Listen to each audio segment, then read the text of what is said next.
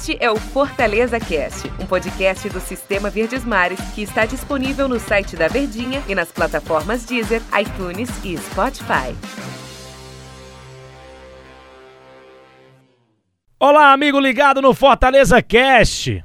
Bom dia, boa tarde, boa noite, boa madrugada para você que tá ligadinho aqui com a gente, em qualquer horário que for, dos nossos podcasts, quase que nos sai aqui porque a gente acabou de transmitir o jogo do Fortaleza contra o Crato e a minha voz, me perdoe, você que tá ouvindo o podcast, se ela tiver um pouco rouca, é porque, meu amigo, foram sete gols. Na velocidade do rádio, no dinamismo também, né? Seis pro Fortaleza, um pro time do Crato. O Fortaleza goleou o Crato na estreia de Juan Pablo Voivoda, o aniversariante do dia, 13 de maio. Alô, tô Alexandrino. Eu, Denis Medeiros, estava ao seu lado na transmissão. Agora estou aqui ao seu lado no podcast, no Fortaleza Cast, conversando com a Nação Tricolor. O que é que dá para comentar de 6 a 1 Fortaleza quando não se ouve um adversário na estreia de Juan Pablo Voivoda? Dá para tirar algo positivo disso? Tudo bem, né, Denis? Tudo tranquilo. Grande abraço ao torcedor. É, em relação a jogo, acho que análises de postura, situação tática, padrão, acredito que ficou muito aquela expectativa pelo fato de você é, tá muito ansioso pelo novo treinador do Fortaleza ou que ele pode vir agregar ao clube, né? Só que ao mesmo tempo era muito difícil e delicado você fazer uma análise assim com pouco tempo de treinamento, você fazer uma análise é, da forma como a equipe vai jogar ou com a cara do treinador. Tudo bem que ele já está há um tempo, né, praticamente submerso dentro do clube. Mesmo antes de fechar com Fortaleza, ele já estava se amparando por todas as informações possíveis de elenco, de jogos, ou a maneira como o time joga. E sempre em contato com o auxiliar técnico fixo, né, do Fortaleza, o Léo Porto, que inclusive fala espanhol. Então, o diálogo fica muito mais fácil, o diálogo transita, flui de uma maneira bem mais agradável com o novo treinador do Fortaleza e é quem está mais abastecido de todas as informações do elenco, né? Já que ele é auxiliar técnico permanente, tá no Fortaleza desde a temporada passada, acompanhou, né?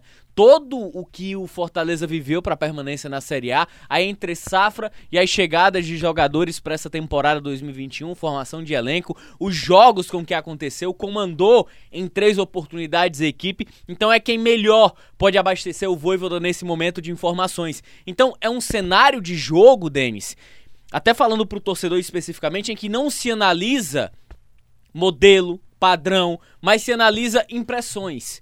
E eu acho que as impressões deixadas pelos jogadores do Fortaleza como um todo, ela foi positiva. Não estou analisando pelo resultado, não estou analisando pelo adversário. É um 6 a 1 que é muito mais em ritmo de treino. É um jogo em ritmo de treino, mas ao mesmo tempo com a seriedade de jogo. E essa é a postura na qual eu falo que os jogadores encarnaram esse espírito. Ele é um treinador que tem uma característica de intensidade. E a intensidade nem sempre está ligado à velocidade, está ligado à maneira como você leva a sério a partida, não que Fortaleza não viesse levando, mas o aspecto motivacional, ele é extremamente importante pro Fortaleza é extremamente importante para poder manter esse nível. E eu acho que o aspecto emocional ele mudou. É um Fortaleza que tentou buscar as jogadas mais verticais, mais para próximo do gol, para tentar envolver o adversário, para tentar abrir espaços, furar bloqueio, e era o que estava faltando, pelo menos nos últimos três jogos do Fortaleza nesse campeonato cearense, faltando esse ímpeto. Quer dizer, o jogo contra o Calcaia até teve, né? Porque ainda era resquícios do que tinha sobrado do trabalho do Enderson. Mas nos dois últimos jogos, já sob comando do Léo Porto, é, até comentei isso após o Clássico das Cores. A sensação é de que o Fortaleza ele tinha tudo aquilo que ele tinha evoluído com o Enderson Moreira escorreu, diminuiu, quebrou um pouco. E, aos, e nesse cenário o Voivoda conseguiu Eita, o Voivoda conseguiu trazer um pouco daquele ímpeto do Fortaleza com a organização em campo. Você falou de modelo, eu pensei que você estava falando do Carlinhos aqui, mas por isso que, que deu a nossa risada Ai, aqui. Meu Deus do céu. Grande Carlinhos, lateral esquerdo, foi bem, foi bem na partida também. Mas é, é, eu, eu, eu, jogador. eu prestei atenção exatamente nisso, Tom. Claro que não dá para tirar dessa partida 6 a 1 Fortaleza não teve adversário, todo respeito ao Crato, não teve adversário. A gente vai ter uma visão melhor no sábado, no clássico contra o time do Ceará, mas é, percebemos uma, uma evolução, pelo menos na vontade do time do Fortaleza. O time teve muito mais vontade de enfrentar equipes, é, é uma equipe como o Crato, que é, men é menos é, é, taticamente, né? Menos também forte do que o Fortaleza. O Fortaleza é muito mais time do que o Crato e o que a gente esperava nesses confrontos durante toda a temporada, com Copa do Nordeste, com Copa do Brasil, o Campeonato Cearense. Era o Fortaleza enfrentando equipes menos qualificadas do que ele e marcando pressão, roubando bola e já avisando o gol, já procurando o gol, já fazendo o gol.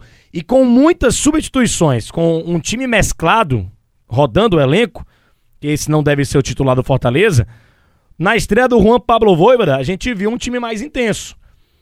Talvez essa seja a postura do Fortaleza. Ele, como todo técnico argentino, gosta também de três zagueiros e tudo mais. A gente ainda não sabe Mas, a cara do é, Fortaleza, um né? detalhe também em relação ao próprio Voivoda, que ficou muito claro, né? É, existem coisas em que um dia, dois dias de treinamento, que são simples do futebol, você você, você consegue é, mostrar para os atletas em campo, como por exemplo, Fortaleza já fazia marcação-pressão, como uma das heranças do Anderson Moreira. Só que os argentinos, e aí eu vou trazer um paralelo um pouco para o jogo do Ceará contra o Arsenal de Sarandi, pela Copa Sul-Americana. Os argentinos eles marcam pressão por zona. E até para o torcedor entender. Todo mundo organizado. Marcação por zona é, é, onde a bola está. Onde a bola estiver, você concentra três, quatro marcadores para pressionar a saída do adversário e você já ter essa chance de roubada de bola no campo de ataque. E é uma característica dele. Já deu para perceber isso. Os dois gols do Fortaleza, aliás, o segundo gol, ele nasce justamente por uma marcação-pressão que é feita no início do lance.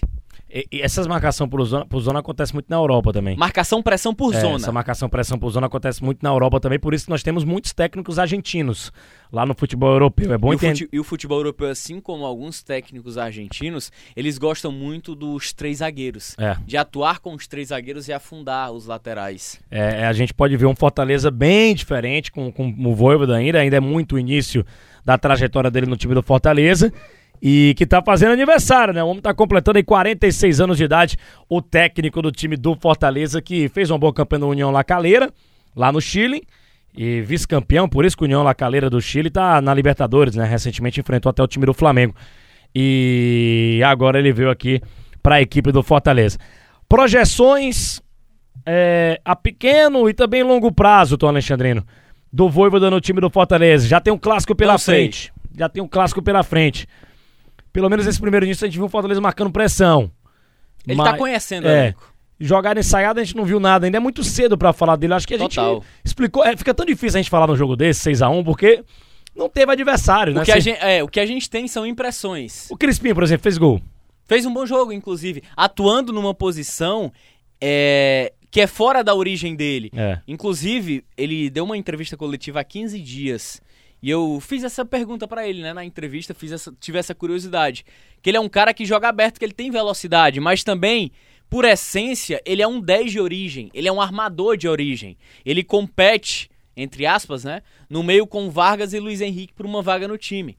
Mas ele jogou pela primeira vez, desde que ele chegou no Fortaleza, aberto pelo lado esquerdo. E ele conseguiu render. Teve um pouco de dificuldade no início do jogo, mas aos poucos ele, ele foi se encontrando. É um ponta com mobilidade de meia. E isso pode dar facetas ao Fortaleza, principalmente se o Voivoda experimentar um 3-5-2. A gente teve o gol do Ederson também, de falta, bola parada, utilizando. Ou um 3-4-3 também. É, ele utilizando o, o, o que ele tem de característica, o chute forte, de longa distância. Luiz Henrique marcou, até fez a o sinal lá de que tava tirando o caé do corpo, né? Robson marcou um gol também, o, Wellington, o outro gol foi contra e o outro gol foi do Wellington Paulista do time do Fortaleza. É, algum destaque a mais, assim, dos jogadores que marcaram do Fortaleza? Ou, o WP9. WP9, né? Primeiro, até pensei que tinha sido ou, dele. Ou então, como diria um amigo nosso, W. É, WP9. O, o, WP9, eu pensei que ele ia fazer, o, ele tinha feito o primeiro é, gol. É aquele mesmo do Rangers. É, pensei que ele ia fazer o primeiro gol, mas bateu no no Matheus, né? O zagueiro do Crato, gol contra, Na verdade, ele furou, dele. né? Ele furou. E o segundo gol também do, do Crispim, ele, ele dá uma pichotada na bola e ela sobra pro Crispim, Crispim na, segunda, na segunda trave. Só pra gente finalizar o papo aqui, deixa eu passar só o, o Fortaleza, como é que ele ficou com esse resultado no Campeonato Cearense. Segundo colocado, 11 pontos, término da quinta rodada, nós vamos pra sexta e o Campeonato Cearense segunda fase se encerra na sétima. Com esse resultado, o Fortaleza garante né, a classificação para as semifinais do Campeonato Cearense. Tem um clássico contra o Ceará no sábado e depois pode até poupar o time é, contra o time do Icasa na segunda-feira de 17 de maio, no Castelão, às três e meia da tarde. Essa é a situação no Fortaleza no Campeonato Cearense. Deu nosso tempo aqui, Tom Alexandrino. Grande abraço, foi um prazer inenarrável estar ao seu lado aqui, hein? Calma, uns 10 minutos conversando aí. Mais 10 minutos a gente ficaria. A, a, a, Mata, a Mata Negreiros tá, tá. A nossa produtora tá louca pra ir embora, não sei como. Mas ela vai, né? Ninguém prometeu nada a ela. Então tudo bem. Valeu, Tom. Grande abraço, hein? Valeu, Nenis. Grande abraço, hein, cara? Só lembrando que caiu um pau d'água, rapaz, lá no Raimundão, em Calcaia. Chuva danada, como aqui também na capital do estado do Região Ceará, em Fortaleza. toda. Região metropolitana toda. Faltou energia, Faltou blackout. energia, blackout, teve tudo isso no jogo. Ficamos ali meia hora mandando alô, um monte de coisa, mas o carinho do torcedor é sempre bacana, sempre interessante. Ganhamos alô também, né? Ganhamos alô também, alôs interessantes, hein? Você repostou? Repostei, Eu da também. maneira. Isso em outros tempos daria problema, Tom Alexandrino. Opa. Valeu, galera. Um grande abraço a todos os torcedores do Fortaleza que ficaram aqui ligadinho com a gente no Fortaleza Cast. Um grande abraço a todos. Até a próxima edição aqui do Fortaleza Cast. Este é o Fortaleza Cast, um podcast do Sistema Verdes Mares que está disponível no site da Verdinha e nas plataformas Deezer, iTunes e Spotify.